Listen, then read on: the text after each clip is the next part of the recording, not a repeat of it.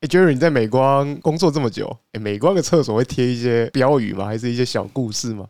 有啊，他们之前贴了一个蛮有趣的，他们有一些量测工具啊，或者是一些装机的工具，要使用的时候啊，必须要通过他们的一个什么 SMTC 认证。嗯，他们就贴一个标语说，不要使用拼装车。就类似说不要使用来路不明的改装配件啊，他们就放了一张那个摩托车的图这样子。哦，还会有一些治安方面的吗？治安方面的好像比较少，大部分都是比较偏就是 EHS 公安方面的宣导这样子。哦，OK。啊，还有一个，还有一个，我讲一个，他们有一个就是他们会特别照顾有妊娠的孕妇。孕妇，他说只要看到同事有妊娠的状况的话，一定要一定要主动通报部门主管。哦。啊！主动通报，对啊，怎样怀孕这件事情不能讲，是不是？对啊，如果我看到有人正在怀孕这件事情，那那有需要讲吗？怎么正在正在着床，正在受精？对啊，所以我那时候就想，就觉得，干这到底啥小？而且怀孕不是也是算是一个人的隐私吗？呃，对啊，对啊。不过我们法律有保障那个孕妇的工作的一些东西嘛，就是孕妇不能夜间工作。嗯，对。可能他们公司也是怕会有法律上的问题啊。不过这些标语啦，它都有一个隐藏意向嘛，就是我们这些东西可能做的不好，或者是呃，我们还没达到这些目标，或者是大部分有一些问题，我们希望可以改善，然后透过这些标语，你说潜移默化的吗？或者让大家渐渐的往这个方向去推动，应该是都有这些想法。那我觉得这有一个很有趣，就是因为我上礼拜在台中出差嘛，那我在那个台积十五厂里面看到的标语，跟我在十八厂看到的标语内容是完全不一样的。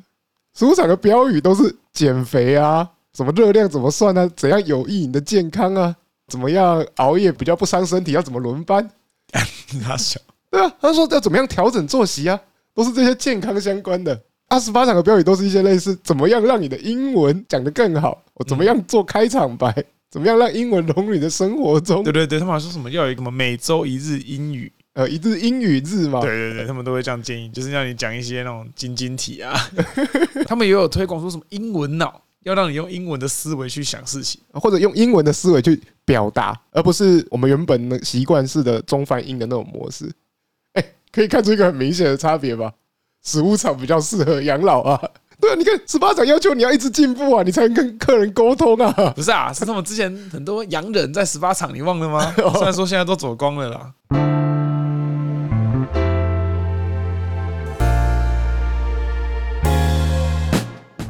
欢迎收听《台南男子图鉴》，我是 Jacko，我是 Jerry。啊，讲到标语，中国最有名的就是标语了啊，怎么能不提到中国？你有什么印象？中国一些有趣的标语？我最有印象不是前阵子在英国涂鸦墙上面被涂上的社会主义核心价值观吗？有个很有名的二十四字标语，你没有听过？没有啊。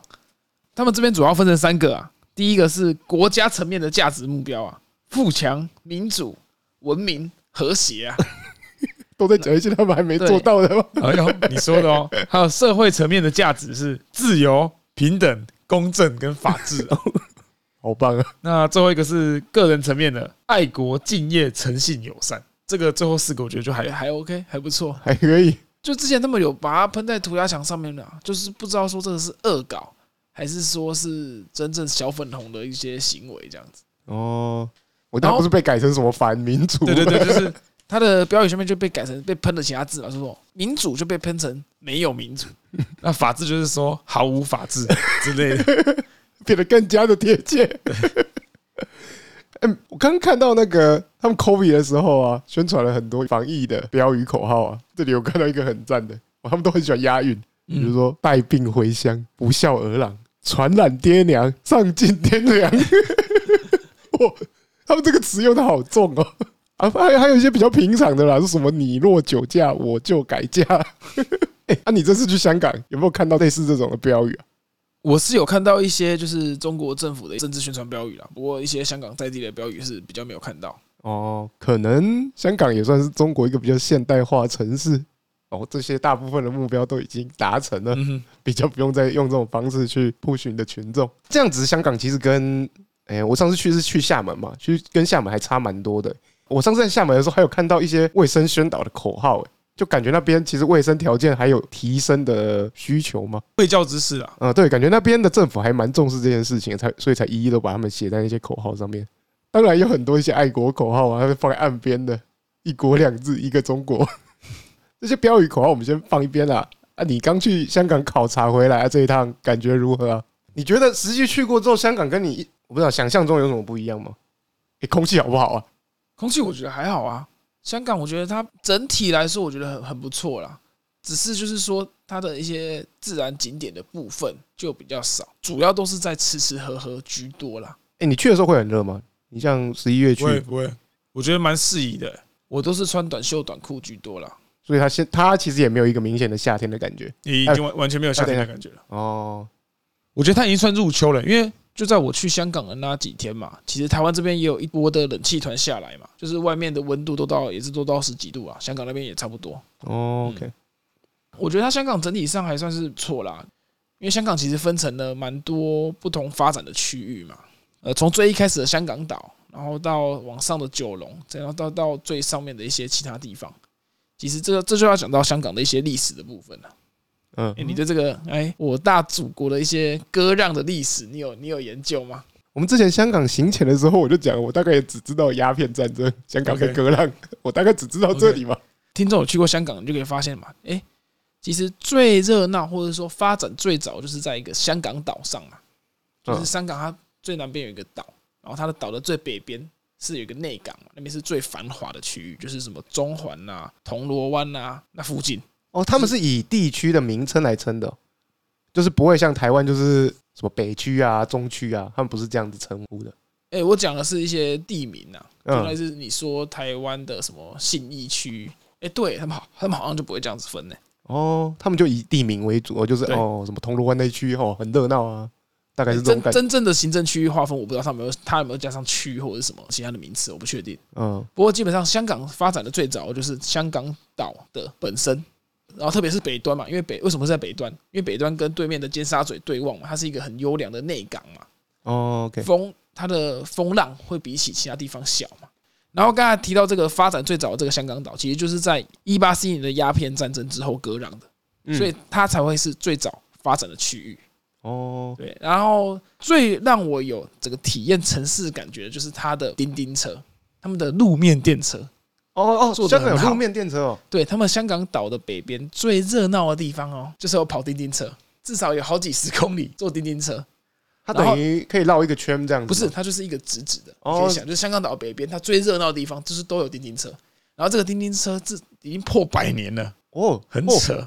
破百年，对对对对对，甚我觉得甚至破一百一百多年，所以是英国人他们盖的。对对对，他坐就很方便，你就是后门上车，前门下车，然后你呃付现也可以，或者是你刷你的手机的八达通卡，三块随便你坐，从上车坐到下车，哎，三块很便宜耶，港币大概四倍，接近大概十二块十五块那边，对对对，很便宜。你可以从第一站，如果你这台车是从呃最东边坐到最西边，或最西边坐到最东边，你可以坐可能一个小时。哦，这么远。对，不过大家可能也慢慢会选择地铁，你知道为什么吗？因为路面电车嘛，就是代表说是它会塞车哦。可是它也是一个最让你能够体验香港老城区，我这样讲的老老城区可能比较合适啊。嗯，的一种方式。你那个时候有搭蛮远的距离？对对对，然后你特别是你可以坐到二楼，他们那边的公车都是两层的。对对，他们那个观光巴士你可以在上面，不仅是观光巴士，所有的巴士都是两层，跟叮叮车一样。它上面是露天还是没有？有有稍微有挡起来哦。对，我听说这个是英国的传统啊。英国一般都是双层巴士，你应该有印象吧？哈利波特的巴士也是双，也是双层巴士，他们都坐的很高，这样子就可以在上面，比如说享受这个街景吗？然后叮叮车它的二楼，它不是露天的，可是它是它的窗户是可以打开的，所以晚上过去那时候就是入秋嘛，很凉啊。你如果晚上没有塞车的话，你可以在那边看繁华的市景啊，就是穿梭在其中。然后有时候会经过一些比较老的街道，也都很漂亮。大家都哎、欸、看到那边觉得蛮有趣的，你就是按铃嘛，下一站你就可以下车。哦，我觉得都蛮方便，也是一个很不错的体验。哎，不过刚才讲这样子，其实叮叮车如果你夏天搭的话是很痛苦的，所以很多有钱人或者是一些不是那么庶民的民众可能就不会想要打，因为它没有冷气哦，没有冷气，对你夏天就这么便宜，对对对，你夏天可能会又臭又湿，然后 然后就塞。对啊，他们地铁，他们地铁也很发达，大概跟台北差不多。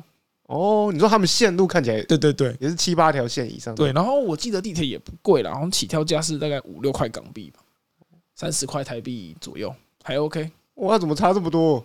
哎，叮叮车它在调涨之前是两块，在台北大捷运好像那个起跳价现在是多少？四十吗？啊，二十五吧。我那个年代是二十啊，我记得。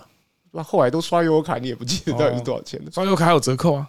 那当然，大家去香港不只会去香港岛本身嘛，也会去像是什么深水埗啊、旺角啊、九龙啊，或者什么黄大仙这些大家听可能听过的一些地名嘛。哎，你怎么会听过？你有在看港片吗？哎，旺角，旺角差冰总听过了吧？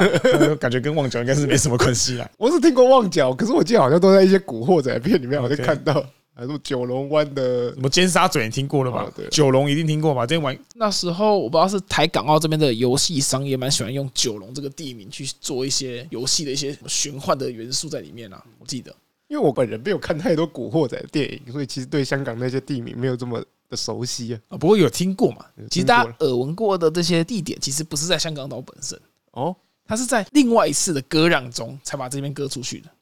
大家可能听过英法联军吧？英法联军其实就是第二次的鸦片战争，它是在一八六零年的时候又在割让了更多，就是在香港岛的北边，其实就是大陆的本土了嘛，对不对？哦，中国本土那个下面又割了一块，又割了一小块出去。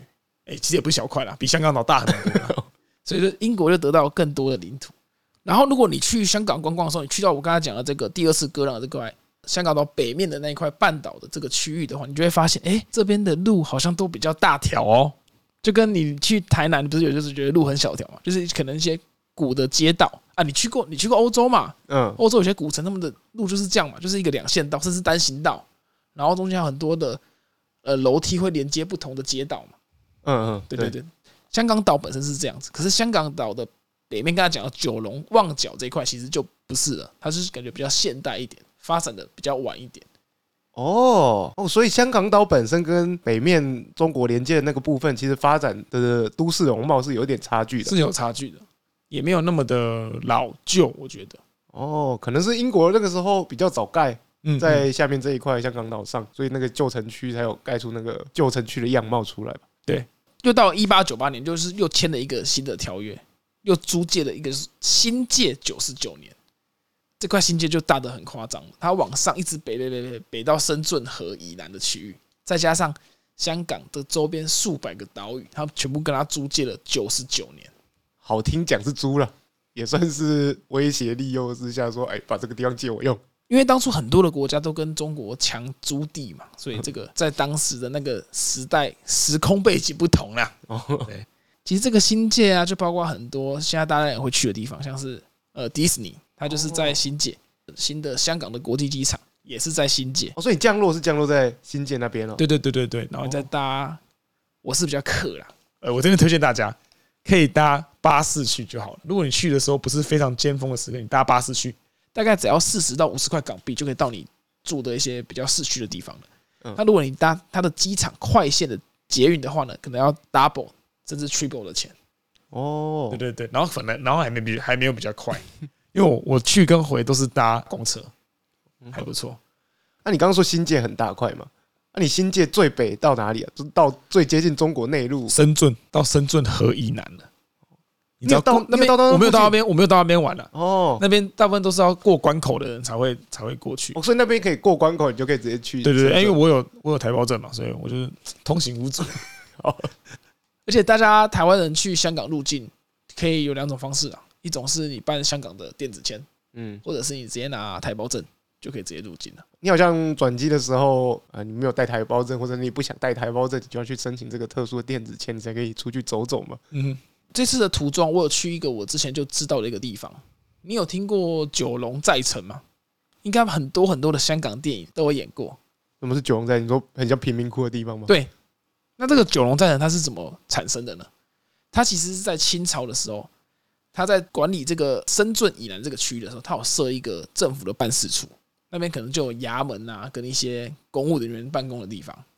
然后它就慢慢的、慢慢的壮大嘛，慢慢的建筑越盖越大，这样子。到了一八九八年签约租借新界之后呢，中国的清朝政府他们就跟英国讲好，就是这个九龙寨城，就是还是当做是大清在英国这个租界地跟香港这边的一个办事处，哦，跟一个港口。可以容许清朝政府在这边驻军跟使用这个领事馆的概念。对对，那旁边有一个港口，它可以在这边驻军，然后可以使用这个港口做贸易或者是军港的用途。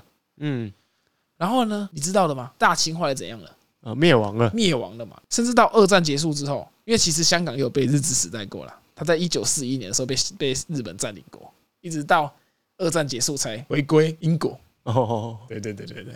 那当然，我回归英国这个也也很奇怪了，因为很多的不平等条约的，不管是租借地或者是割让地，在二次大战之后都已经回都还给中国了嘛。嗯，可是哎，欸、香港跟九龙这呃新界这些没有没有，我不知道是怎么回事，可能那时候英国还是手很粗啊，或什么之类的。我说哦，我要租就是要租，嗯，签约就签这么久了，我要履行合约。应该是说香港这块地可能对当时的英国是有非常大的贸易占比的，我觉得对远东来说。可能是原因之一。继续讲这个寨城的故事嘛，在二战结束之后啊，这边发生了很多的问题。什么问题？就是英国政府想要去管理这个之前大清帝国的地方，因为他这边后来就是大家都龙蛇混杂嘛，都住进来嘛，然后人越来越多。英国政府想要去管辖，可是呢，他他有名无实嘛，他其实这块地不归他管嘛，其实是归大清帝国管嘛。可是大清帝国又灭亡了，所以代表说，哎，他管不着这块地。因为其实这块地理论上，大清帝国灭亡的时候是会是归中华民国管的，可是中华民国也没办法管，大家有点介于说没办法管或者是不能管的这个条件下，所以导致说这边就成了一个黄赌毒的一个聚集地啊，越来越多的人啊就跑来这边住，因为这一块九龙寨城是不适用于任何英国法律的哦，然后也不适用于大清的律法，因为已经没有大清了，所以呢，这个寨城就变得非常的恐怖。它后来外观盖到十十四层、十六层楼吧，就是最高的限高，当时最高的限高，因为它那时候是在旧的香港启德机场的进场跑道的的路线上面有限高。它后来盖到整个，你刚有看到照片吗？有啊，那个照片看起来很夸张。对，它在两万六千平方公尺里面，你知道住了几万人吗？多少万人？住了三万三千多人。这是什么概念？我刚才已经帮大家开过根号了，两万六千平方公尺开根号是一百六十一公尺。一百六十一公尺乘一百六十一公尺的地方住了三万三千多人，听说当时有流传是甚至有到五万人，两万六千平方公尺，他这感觉就大概半个不到的棒球场大，然后住了三万多人哦，这很拥挤耶，超级拥挤，因为它里面没有法律规范嘛，所以呢，里面也成立很多的非法的小工厂。我以为你要说一楼一凤之类的，那个也一定有嘛，刚才前面黄赌毒就讲过了。它里面也成立很多工厂，因为它在里面工厂生产出来的东西是不用课税的。哦，不用课英国管制下的税，所以也很多人在里面做一些小生意，然后也有很多的狗肉摊、狗肉店是在那个里面。因为呢，当初英国政府规定是没办法吃吃狗吃猫的嘛，嗯，所以就可是就可以到这边来开，然后还有很多很多的无牌医生呢。因为可能他们如果要去看一般的医生的话太贵了，所以就产产生了很多的无牌的医生啊，无牌的牙医在这边执业，嗯，然后也没人管得着他们。OK，对啊，这个地方当然前前后后有很多次大家都想要来好好的整顿嘛，可是到最后一九八七年，中国政府才跟英国政府呢协议把这边整顿完毕，才开始做拆迁的动作。嗯，对，所以现在那块地现在已经变成一个九龙寨城公园了，它只保留当初最一开始的那个衙门的那个那块地的建筑物。剩下的已经全部拆掉了。你刚才看到那一大坨全部拆掉了。我刚刚看那个图，至少四五十栋建筑物有吧？超过，很恐怖，超级密集。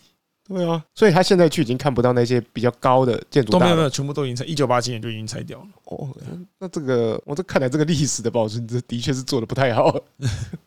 刚才讲这么多香港历史嘛，因为一八九八年加九十九年，一九九七，对，就是一九九七年七月一号，香港正式从。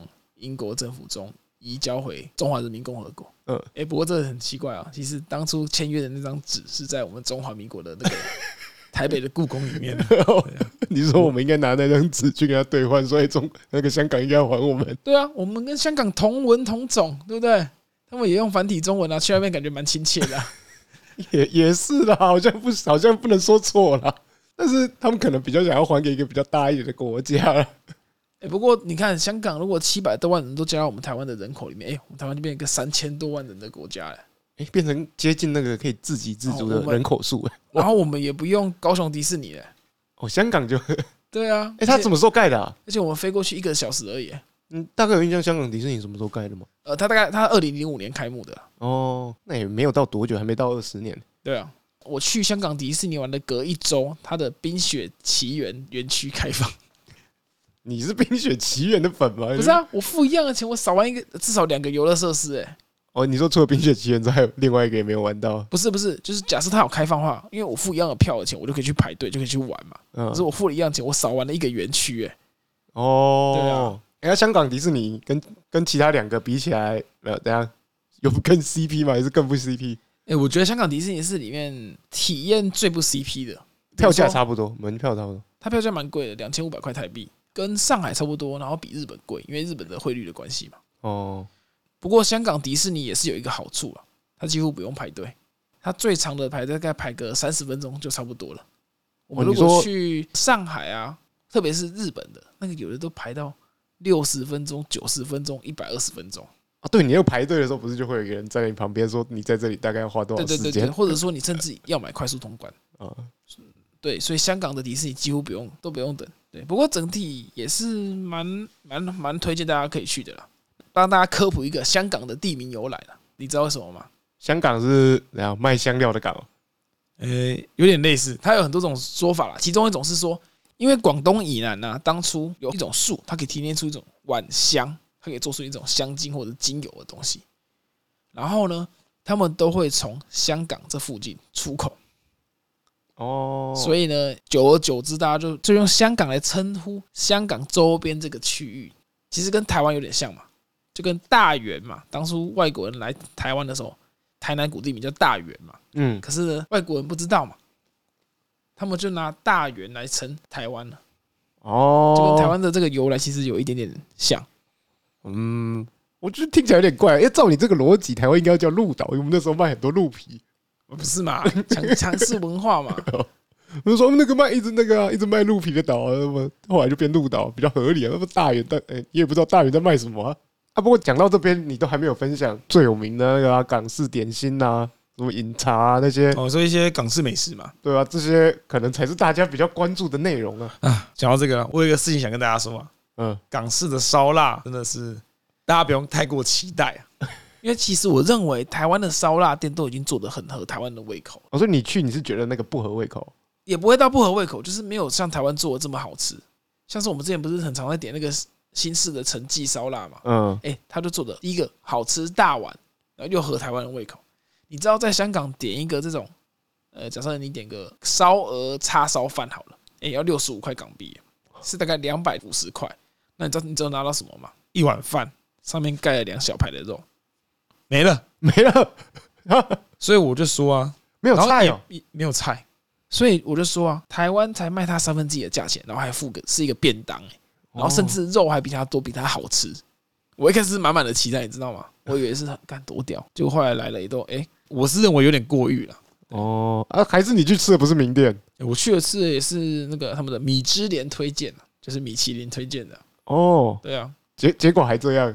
嗯，啊，还是其实是两家啦，还是其实是你不会点菜？我不认为，你隔壁桌看起来的都跟你吃一样的东西，都一样啊。我觉得很，我觉得很雷啦。你说看起来很阳春，对啊，然后也没有到特别好吃啊。其他的那什么茶餐厅啊，那个有茶餐厅，我蛮推荐有一，我不知道那间叫茶餐厅还是点心店的，就是叫莲香居，它也有被呃米其林推荐。它都是很传统的那种港式的，应该叫茶餐厅吧？我很怕我说错。是他那个茶餐厅，就是他们会有那种小推车，你知道吗？就是边推，然后你要吃就自己过去跟他讲，然后他就帮你画单子，看你可能点的是特点、大点、中点、小点这样子。哦，对对对，假如他推的是烧麦，他可以帮你画中点，然后他可能推的是一个什么炸芋泥酥，就是小点。然后他们有一堆就是推餐车嘛，然后他你要他这边给你一笼肠粉，哦，把你酱淋上去，然后就把你的单子画一画一撇这样子。啊，我们最有印象是说，只要有一些比较热门的点心出来的话，就要去抢，大家就像是起肖一样。它其实有点像 buffet，你要自己去拿哦。哎，不过它的对它有一个固定的地方可以去拿，或者是你要吃，它有卖。烧腊，你也可以。我们在那家也有点烧腊，然后也蛮普的。哎，你有你没有吃过正宗的港式饮茶吗？我在澳门吃过一次啊，可是我们会有一些小餐车嘛。我去的那个好像没有小餐车哎，那那个就不是正式正统。那家里面全部都是香港的，大家都讲粤语，然后买很吵很挤。因为我去的那个比较像是一般的，我们吃合菜那种。哦，不是不是，真正的是要像那样子的。哦，是有餐车的，他会推小餐车里面跑来跑去，然后大家要我就是跟那个服务员拿，然后他就给你，然后画单子。还有就是我去吃那家很特别。他是没有没有服务生会帮你安排座位的，你就要自己去找座位。你看到有人走，你就坐上去。然后我们就跟了另外的三组客人吧，都是都是很道地的香港人，大概都是四十五十岁以上的那种年纪，他们就是来这边真的是喝茶、吃午餐这样子。哦，OK，对他们大部分也都是讲粤语居多，有好像有两组香港人，好像那些阿伯好像不会讲普通话，嗯，就是他们一直讲粤语。对，这一家我也蛮推荐的，就是如果你想要真的体验香港这种，我不知道它算什么诶、欸，连点心店还是茶或者茶餐厅的话，蛮推荐这一间的。哦，对啊，莲香居真的蛮赞的。啊，他他怎样？你最后要付钱的时候是，你就拿你的那张单子啊，他上面写说你点了几个特、几个大、几个中、几个小这样子。然后再还会有一个基本的茶资，然后我们当时在喝茶的时候也也犯了一个白痴错误，就是他们其实他们给你第一泡茶，他会给你一个倒水的地方，你就拿那个地方去擦你的杯子。啊，我们台湾人不知道，我们第一泡茶去，我们就直接倒了我们小茶杯开始喝了。不过其实好像好像也没差了，对啊，你们在台湾没有泡茶的那个习惯啊？你在台湾泡茶的时候，第一泡也是用来洗杯子啊？有吗？我之前去吃台湾的那个龙都酒楼，他们也有会给你上茶啊，茶大家泡了也是直接喝啊。哦。我不知道，我看长辈们在泡茶的习惯，你第一泡的时候通常都是用来洗茶杯了。然后我还蛮推荐另外一家在深水埗的文记车仔面的，他就是会先选你要吃的面体，可能有油面的冬粉五六种嘛，然后你再选你要吃的配料，你就可以选什么肥肠啊、鸡翅啊、酸菜啊，哦，也是好几种。他会先把你的面煮好，然后你再到他们的柜台去点说你要什么菜，他会把你那个菜放在面上面去，我觉得很丰盛的一碗面。我是跟我女友一起吃一碗的，不，因为我们那天吃太多东西了。怎么听起来像一个杂烩面的感觉？对对对对对，就是都很好吃，然后大家可以挑你自己想要的东西。哦，这个杂烩面感觉是我比较想尝试。嗯，啊，不过讲这一些香港美食，其实我一直有个疑问呢，就是烧腊它到底是一个料理的方法，还是是某个你说香料嘛，或者是一个嗯某个特定的食材要加进去才可以叫烧腊？烧腊其实算是一种料理的方式。烧腊分成烧味跟辣味，OK，烧味你就知道嘛，就是大家可能一般常见的叉烧，因为烧味呢，它其实代表说你这种烧烤的方式去料理，嗯，就淋一些酱汁，对，烧烤，就是我们一般很常见的叉烧嘛，或者是我们称的火肉啊，就是烧肉，或者是称烧腩，就是那个猪的肚子这边的肉，脆皮烧肉啦。哦，OK，然后还有他们那边有一个很蛮很很常见的烤乳猪。也是他们的其中一种哦。你在哦，这个品相听起来就有点不太一样。这个品相在那边是很正统的烧腊，可在台湾很少见，在台湾就不算是烧腊。然后他们还有另外一个是烧鹅，这个在台湾也比较少见。所以那边的烧腊店你可以点到鹅跟烤乳猪，鹅不一定有。嗯，烤乳猪，烤乳猪我不确定。嗯，可烤乳烤乳猪是正统的港式烧腊之一。哦，OK。然后其实像我们台湾见的油鸡，好像跟那些什么油鸡腿，好像就不算在烧腊。原原来港式烧腊没有油鸡啊。那我们另外一个烧腊讲的另外一个就叫辣味嘛，辣味可能就是大家可能，我觉得台湾现在已经没有那么传统。我们过年过节的时候啊，特别是过年的时候，不是会那种买那种，有一些长辈他们会带一整串的那种很干很干的那种腊肠嘛，然后大家可能就切片直接吃，或者切片烤一烤，就很很很够味，会放在那个饭上面。嗯，知道吗？辣味饭，我是有吃过。好像有诶、欸，它其实是一种肉，所以辣呢其实是一种肉类食物的处理或保存方式。他们把这些肉啊，用很很多的盐啊，或者很多的酱，把它用起来之后，然后再风干。哦，对，我最我只有吃过那个腊腊肉了，或者是腊肠。然后我查了一下，好像还有什么腊鹅这些东西，他把这只鹅腿去用酱汁泡完之后去风干。但是这些应该是最传统的烧腊了吧？嗯，对，现代的现代我们称的烧腊其实都只剩下。烧这个部分，烧味的这个部分。哦，那我再跟大家推荐一间王美店，大家如果带女朋友去的话，也可以去啊。就是有一家叫做“小李小李”的剉冰店。看，你真的很喜欢吃剉冰哎！哎，香港的他们那边的剉冰店很少哎，都是在吃一些什么糖水啊？什么意思？就是他们好像真的那种刨冰很少哦，他们比较可能受英国文化影响嘛，冰淇淋比较多。你说他就是一些什么糖水店啊，你知道吗？就是糖水店是喝甜汤的意思，甜汤啊，我加些料。对对对对对，剉冰店就很少啊。这家小李小李他在那边开了很多家连锁啊，不过一碗要一百港币啊。啊，他知道他主要是标榜他的水是用日本来的水，然后他是做的很豪华的那种完美的那种冰的那种感觉，然后不过也很好吃啊。就是我们是把它当成在吃一个甜点的感觉。OK，对，不过很贵，大家可以呃考虑一下。怎么了？这个一碗剉冰也是台湾的四倍价钱。对啊，没有，大概是王台湾王美冰店，如果去吃过的话，一碗大概也是一百多两百，大概是台湾的两倍啊。所以我整体去完香港，我整个感觉他们的物价大概是台湾的两到三倍，蛮其实蛮恐怖的哦。因为讲到就是物价贵不贵这件事情啊，我有看过有一个指标啦，你的时薪能不能支付你一天吃的开销？香港一定超恐怖，香港的基本工资比我们台湾还低，真的吗？很恐怖，就是三十八块港币而已。因为你看你在台湾嘛，台湾的最低薪资一百八，你有没有办法用一百八吃一餐一整天？其实勉强算可以，对不对？对啊，两个便当，嗯，你可能买一个比较便宜的便当，然后加起来一百四，然后早餐再随便吃一下，嗯，所以基本其实台湾的基本薪资是可以负担你一天吃的开销的。香港好像有点困难，对不对？香港蛮恐怖的，对，而且我们现我们一个小时的薪资大概只负只能负担你大概一餐的价格，对啊，所以我看到这个用来衡量你的生活物价水准的，就是你如果没办法用你的时薪来负担你的开销，那通常你居住的那个地方的物价已经太贵了，嗯，更别说好像香港房子又更贵，哎，对啊，可是讲到香港房子，他们有个很好的优点，他们都盖得很高很密，可是我觉得台湾可能没办法做到嘛，因为。